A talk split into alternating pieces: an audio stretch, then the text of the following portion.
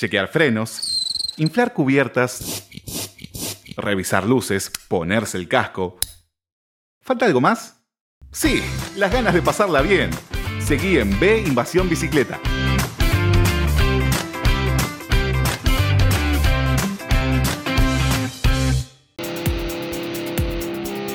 Si te gusta nuestro programa y querés seguir apoyándonos para brindarte el mejor contenido relacionado al ciclismo urbano, entra a deinvasionbicicleta.com.ar y entérate cómo podés colaborar con nosotros, por lo mismo que te saldría invitarnos una cerveza.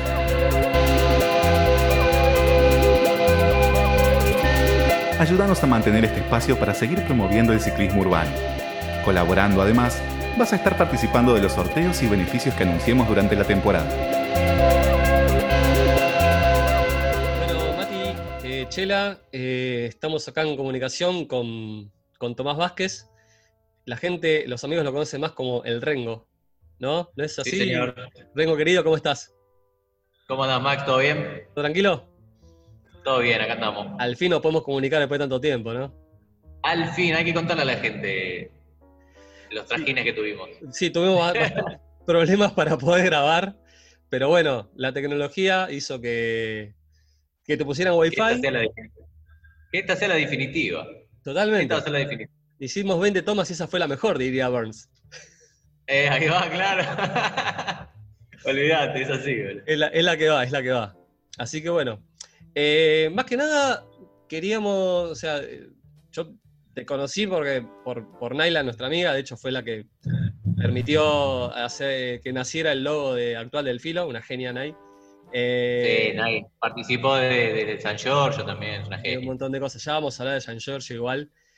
Pero quería ver, o sea, te quería preguntar primero cómo empezó tu incursión en, en el mundo del ciclismo y el mundo de, de- de- de reparar las bicicletas, por así decirlo. Y re- reparar las bicicletas surgió por una, una necesidad de, de ser mi propio jefe en, en el sentido de yo estampaba remeras, así en Boedo, ¿viste? Me levantaba a las 5 de la mañana, volvía a las 7 y media, 8 a mi casa, en Temperley. Verano, con el bolsillo lleno de plata, me fui a- al sur de vacaciones, volví y no le contesté más el teléfono a mi jefe y dije, ya está, no vivo. ¿Y qué quise hacer al toque? Cocinar, porque a mí siempre me gustó la cocina, había estudiado un año, ¿viste? Entonces dije, bueno, cocino. ¿Y cuál es una linda forma de vender la comida? En bici. Entonces agarré, me compré un triciclo con el canasto adelante, grande, lo restauré y cuando, cuando termino de hacer el triciclo fue como mágico, ¿viste? Estar dos semanas ahí laburándolo, sentí como un enamoramiento, ¿viste? Hacia la mecánica y hacia resolver problemas mecánicos, estéticos, funcionales. Entonces dije, ¿dónde está mi bici que la recontra desarmo y la recontra pinto y la contraarmo de nuevo? Y salió. Y ¿Ya así arranqué. sabías? ¿Ya sabías armar el triciclo o fue autodidacta? No, cero. Cero. Para que te des una idea, yo, pe- yo pensaba que las, las ruedas no tenían nada dentro. Entonces, una vez pinché y fui a comprar una cubierta nueva en vez de comprar una cámara. No, Dije, dame una cubierta que pinché. Bueno, me la vendió el chavo, ¿viste? claro. Después dijiste, pero Así pará, que ese era mi conocimiento. falta, acá falta algo, dijiste, no, no. Claro, pero si la cubierta está bien, este me vendió una que me vendió algo que no necesitaba y ahí dije, no, nunca más. Claro. Y viste, fue, fue, no, ese era mi conocimiento sobre las bicicletas. Y, Sí, sí, y sí, aprendí así, desarmando, armando, me sobraban piezas, dónde van, bueno, desarmamos de nuevo, y así fui, fui aprendiendo, digamos. Tuviste un par de mentores. Yo me acuerdo que cuando estuve con vos en San Giorgio me habías comentado de un par de personas o una persona en particular, ¿no? Sí, Santi, que, que era el que al que yo le compraba los repuestos, que él tenía una bicicletería muy cerca de mi casa, unas ocho cuadras. Yo iba, le preguntaba, a veces llevaba los problemas, se los llevaba a él, ¿viste? Y decía, Santi, no puedo hacer esto. Y le llevaba la bici entera y me quedaba con él y él me enseñaba. Y, y- y recuerdo que le compraba de, de a una cosa. Dame 10 parches, dame un cable de freno y dame un patín trasero. Y el loco me lo vendía, ¿viste? Claro, claro. Y así fuimos, fuimos pegando onda y en su momento él decide cerrar su taller. Y ahí es cuando me, me, tenía un montón de repuestos ahí y dice, tomá, vendémelos, ¿viste? A vos te van a servir más que a mí, los voy a tener ahí juntando polvo, así que ahora tengo, todavía tengo de sus repuestos, eso fue hace tres años. Todavía Sí. hay un par de cositas ahí. Me habías mostrado en su momento, inclusive, cuando, cuando fui, que tenías un par de repuestos, inclusive. Me dijiste, no, esto me lo dio él. Sí, de esos, de esos repuestos antiguos, ¿viste? Que de- el loco tuvo 10 años la bicicletería abierta y juntó cada cosa, cada, cada repuesto, ¿viste? Recontra zarpado de alguien que le dejó o un desarme de una bici así medio cheta, ¿viste? Y el loco tiene sí, sí. así. Totalmente. Eh, y después de tu incursión con, con- con el triciclo y con repartir comida, ¿cómo, cómo llegaste a tener un, un taller? Porque San Giorgio no fue el primero, me parece. ¿Fue el primero o no? No, el, el primero fue en el garage de mi casa, digamos. Ajá. Ahí arranqué, me hice, me hice unos folletos, unos, unos 10.000 folletos que fui repartiendo buzón por buzón. Sí, Eh, me hacía Temperley, Banfield, Lomas, sí. y, y la gente me llamaba y yo se las iba a buscar, me las llevaba a mi casa caminando, las arreglaba y después se las llevaba de nuevo. Perfecto. Así tuve dos años, más o menos, hasta que en el 2016 logro alquilar mi primer tallercito después de, de equiparme de herramientas, de conocimiento y de, también de, de animarme a atender al público, viste que yo nunca en mi vida había atendido al público, Sí. ¿Con qué me voy a encontrar? Voy a tener que estar, viste, medio pillo con los tiempos, con las cuentas. Pero a la semana que me puse el taller fue pura alegría y, y ahí arranqué con el primer San Giorgio, que fue el San Giorgio más pequeño, que tenía 12 metros cuadrados. Ajá. Así que era bastante, bastante pequeñito, pero entraba todo ahí. Genial. Y hay que tener un poquito de espacio. ¿Y cómo, y cómo, y cómo llegamos a San Giorgio 2, que fue el que conocí? Que no sé, yo en su momento cuando fui, le saqué mil fotos porque es un mini museo. Todo esto estamos, Sí. estamos hablando Temperley ahí a, a- a pasito de la estación, como dice, ¿viste? Eh, a- Claro, a, dos- a dos cuadras de la estación. Sí, sí. Y era un museo con más nostalgia que, no sé, cualquier cosa. Yo me quedé era junta- claro, era juntar mi amor por eh, las bicicletas eh, antiguas, con mi amor por los muebles antiguos, con mi amor por los artefactos electrónicos antiguos. Tenías un mini living aparte. Tenías Tengo un living. living siempre, en cada San Giorgio hubo un living para que la gente que viene pueda sentar cómoda, a esperar su bici, a tomar mate, un café, charlar un rato, también venían muchos amigos, viste, ahí a hacer el aguante. Y ahí en San Giorgio surgieron, surgieron muchos proyectos ajenos a San Giorgio, viste, Claro. estar ahí, gente que venía tal vez a maquinar un proyecto propio y sabía que en San Giorgio iba a encontrar un segundeo, viste, o las herramientas para hacerlo. Así que San Giorgio fue un... San Giorgio 2 tuvo dos etapas, vos Sí. viniste en la segunda etapa, Sí, porque la primera etapa fue interrumpida por un viaje que hice eh, al sur, me fui desde Mendoza hasta Bariloche, bicicleta, y me quedé trabajando ahí en Bariloche ocho meses, y después me fui al norte, hice todo el norte en bici, y volví de ese viaje y sin, viste, sin nada que hacer, dije, bueno, ¿qué hago? ¿Qué es lo que sé hacer? Arreglar bicicletas, nos pusimos al Giorgio de nuevo, y no Le hasta el arte. febrero que, claro, Le pusieron arte. este San Giorgio tuvo, tuvo de diferente eso, ¿viste? Tuvo diferente, involucramos el arte, involucramos emprendimientos ajenos, involucramos como un punto de reunión con el espacio acotado, pero con mucho amor para... para- Claro, porque para los que no conocen esa zona, aparte eh, esas cuadras, yo me quedé fascinado con los murales que había alrededor. De- no, solamente, no era solamente San Giorgio, era caminar desde la estación ahí y ver murales eh, en, en los locales que eran una locura, me acuerdo. Sí, sí, Flor, Flor Menéndez, si la quieren buscar ahí en las redes, estuvo, tuvo, tuvo la, la brillante idea de empezar a adornar las fachadas de un barrio que se vino muy abajo eh, a, a finales del 2010, empezó a venirse abajo con todo, cerraron muchos locales,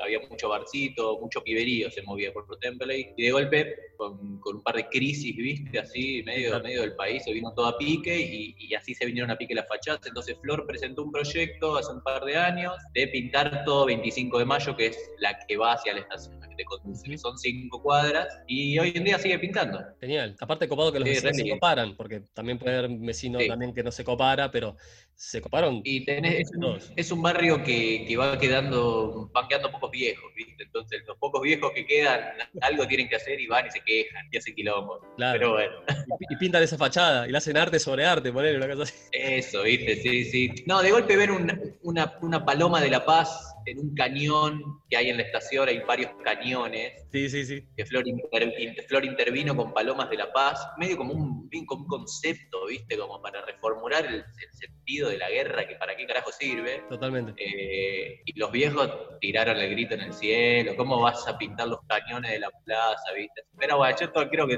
la mayoría de las personas lo entienden y, y la aceptan. No importa, tema cerrado, otro país. Olvidate, ¿Y en, y en qué momento te encontramos ahora? O sea, ¿podés contarnos un poco de lo que es eh, Piola?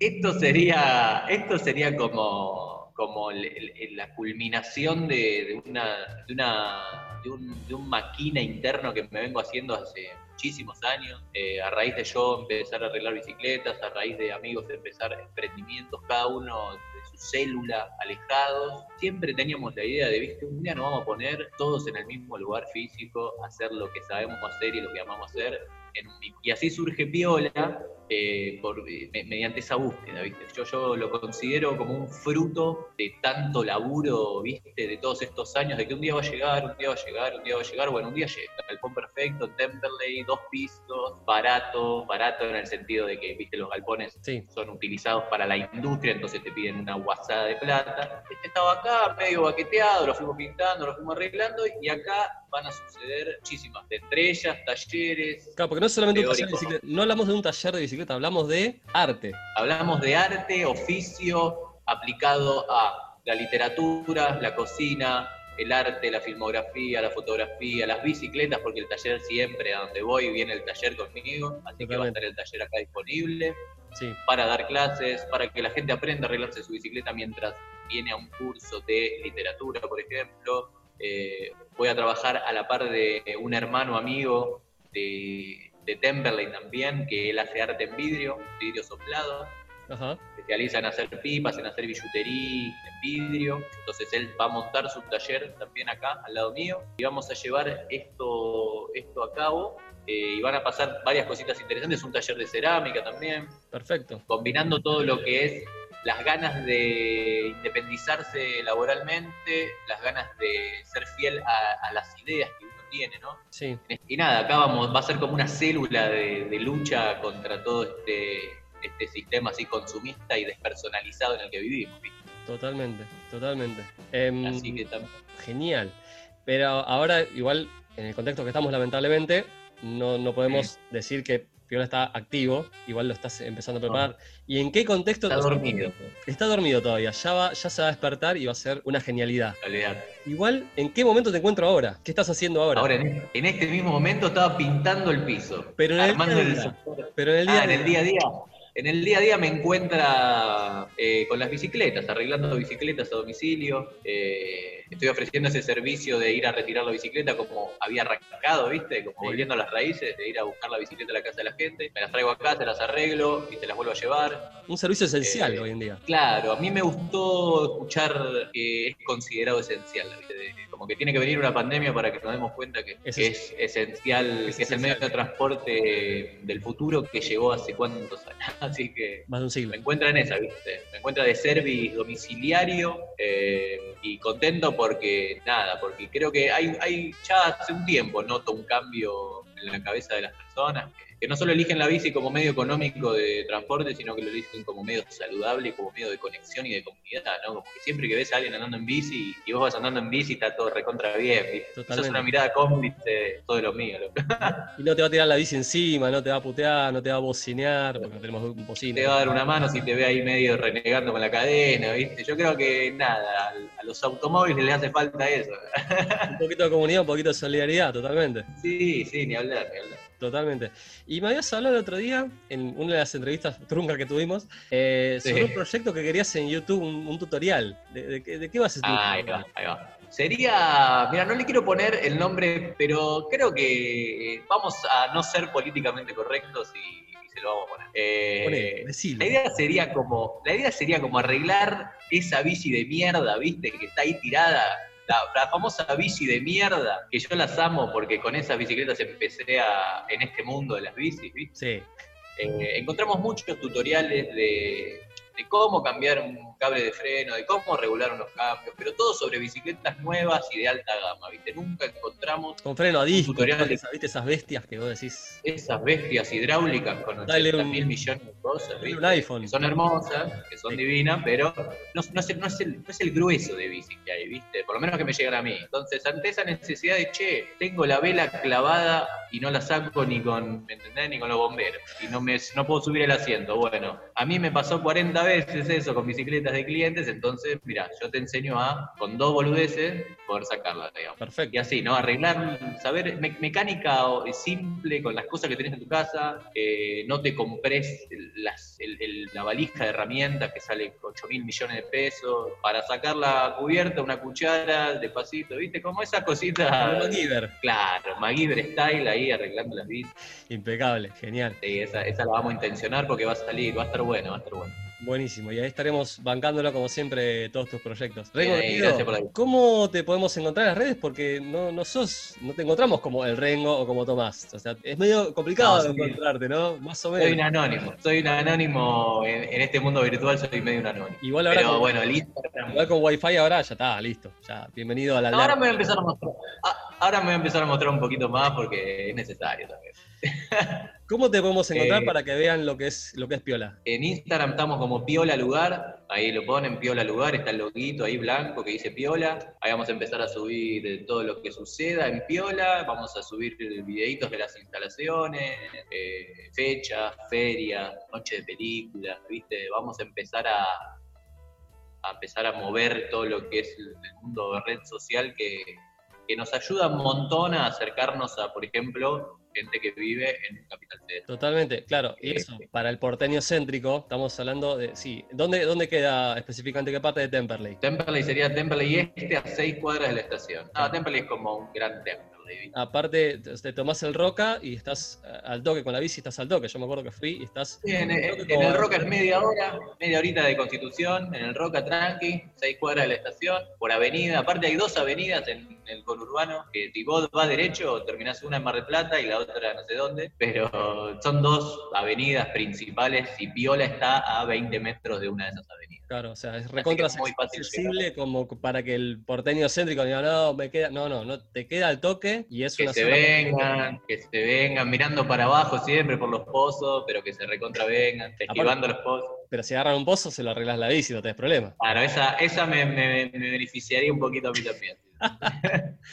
Bueno, Rengo querido. Sí, sí, sí. La idea es esa, la idea es esa, Max, que nuclear, así como, como modo, modo nuclear, el amor por la obra, ¿viste? Por lo que sea. Si a vos te amás eh, el cine, acá vas a tener un espacio para expresarte. Si vos amás la bicicleta, vas a tener un espacio para expresarte. Si vos amás la lucha en el sentido de defender ideales y defender derechos, acá también va a haber un espacio. Vamos a organizar jornadas solidarias, vamos a organizar jornadas de, de cine debate, de lectura debate, ¿viste? Como un montón de cositas. Mientras en la planta baja hay un loco soplando vidrio y hay un chabón haciendo cerámica y estoy yo arreglando bicicleta. Entonces, Impecable. como que todo, todo en el mismo lugar. Impecable. Bueno, Rengo querido, gracias por tu espacio Gracias.